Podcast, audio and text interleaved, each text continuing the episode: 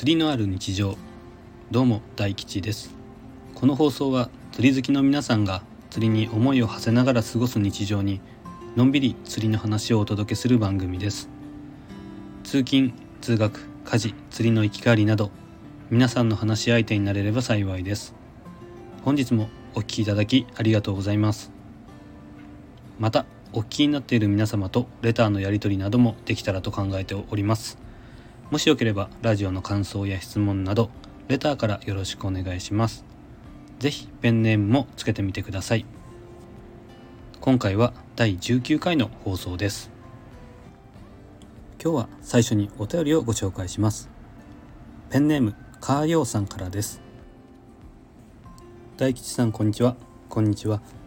第17回18回のラジオを聞かせていただきました。相変わらず声のトーンとトークに癒されます。ありがとうございます。いつも聞いていただいているようであの時々感想とかもいただきまして本当にありがとうございます。嬉しいです。フィッシングショー楽しかったみたいですね。私も今週の大阪に出張で行きます。羨ましい。フィッシングショー自体は4号ですが企業向けは前日の3日にあります。そこに顔出ししてお勉強しに行く予定です。初めてそのようなイベントに参加するので今から楽しみにしています。たくさん勉強しようと思います。何かフィッシングショーでのおすすめのブースの回り方とかこんなことしたらいいですよとかありますでしょうか？というお便りです。ありがとうございます。そうですね。私は横浜のフィッシングショーは結構もう何度も行ってるんですけどもあ釣りフェスティバルですね。名前が変わりましたね。釣りフェスティバルには何度か行ってるんですけども大阪のフィッシングショーとあと西日本釣り博ですか九州の。あとはキープキャストとかいっぱいね釣り関係のイベントが毎年あったりコロナで中止になったりとかあったと思うんですけど他の地域のも参加してみたいなと思っています。それで釣りフェスティバルがベースになるお話になってしまうんですけども私はまず入り口に入ったら最初に入ってすぐのところに釣りフェスの場合は釣りフェスティバルのパンフレットが置いてあるのでそれを取ります。それでですね毎年必ず最初に行ってるのは日朝新っていうんですかね。日本釣り振興会っていうところのブースにまず行きます。そこのブースでは日曜新の活動の紹介だけではなくてあの募金箱が置いてあって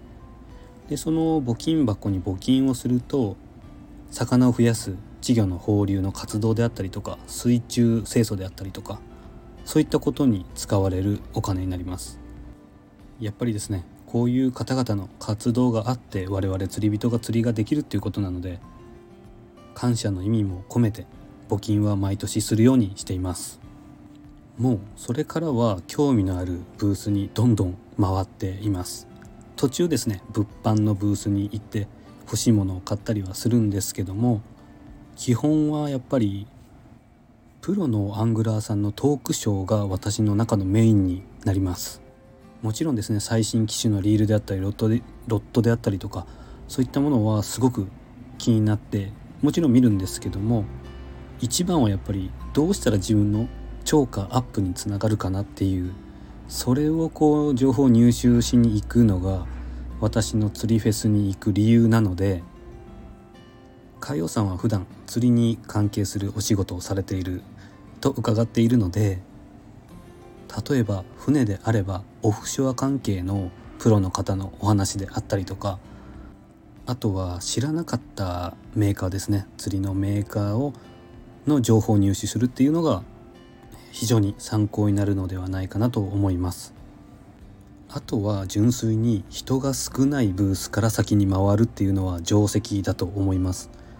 今回で言うと私が行った釣りフェスで言うとデュエルさんとかあのエギング関係はあの常に列ができていてかなり並んでいたんですけどもブースにも人がたくさんいたんですけども逆にその時間は他の釣りのブースが結構余裕があったりしたのでその時間そっちに行ってあれこっちなんか増えてきたなと思ったら逆にデュエルさんの絵技関係のブースに行ったりとそんな感じで人が少ないところ少ないところを巡ってるうちに結構2時間3時間とずっといました。あとは餌関係ですね。マルキューさんのブースは実際に本物の餌がですねいっぱいこうバーッと並んでいて常温で保存できるものであったり小マサであったりと普段自分があまり関わらない餌が結構いっぱいあってでそういったことも知らなかったので知ることができて本当に楽しかったです。もしかしたら普段やらない釣りのブースにふらっと立ち寄ってみると新たな気づきとか楽しさっていうのが見いだせてくるのかなと思います。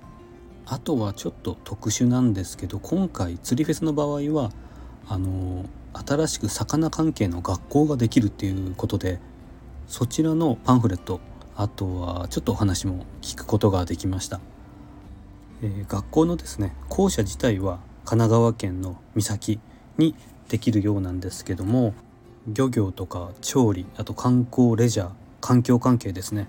こういったことを学ぶ学校ということでもしかしたらもしその大阪にこの学校のブースなどがあるとしたらちょっとビジネスにもつながるのではないかなと個人的に感じました。そういった感じですかね私が回っていたのは。あとは純粋になんかステッカーをもらったりとかねいろんなグッズをもらったりとか物販ブースでいろいろ商品を買ったりとかっていうのはしましたけど思い返してみるともう満喫したなっていうのが正直な感想です。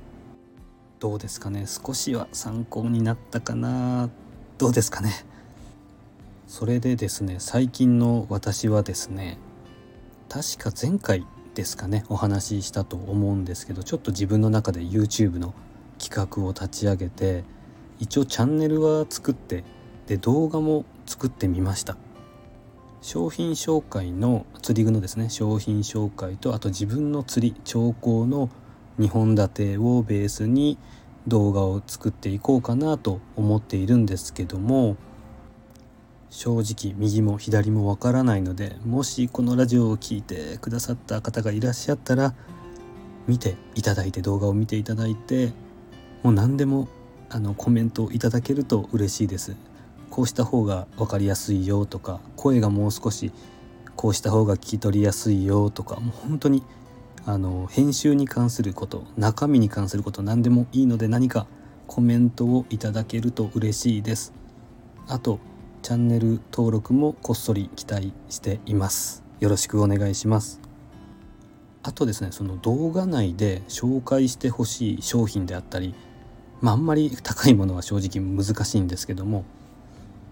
100均の商品であったり釣り具屋さんにあったあれってどうなのかなっていうようなものがあればそれも一緒に教えていただけると嬉しいです。よろしくお願いします。というところでそろそろ終わりの時間です。最後にもしよければラジオの感想や質問インスタ投稿に関すること釣りに関することなど何でも募集しておりますのでレターやインスタコメントをお待ちしております。それではまた次回。大吉でした。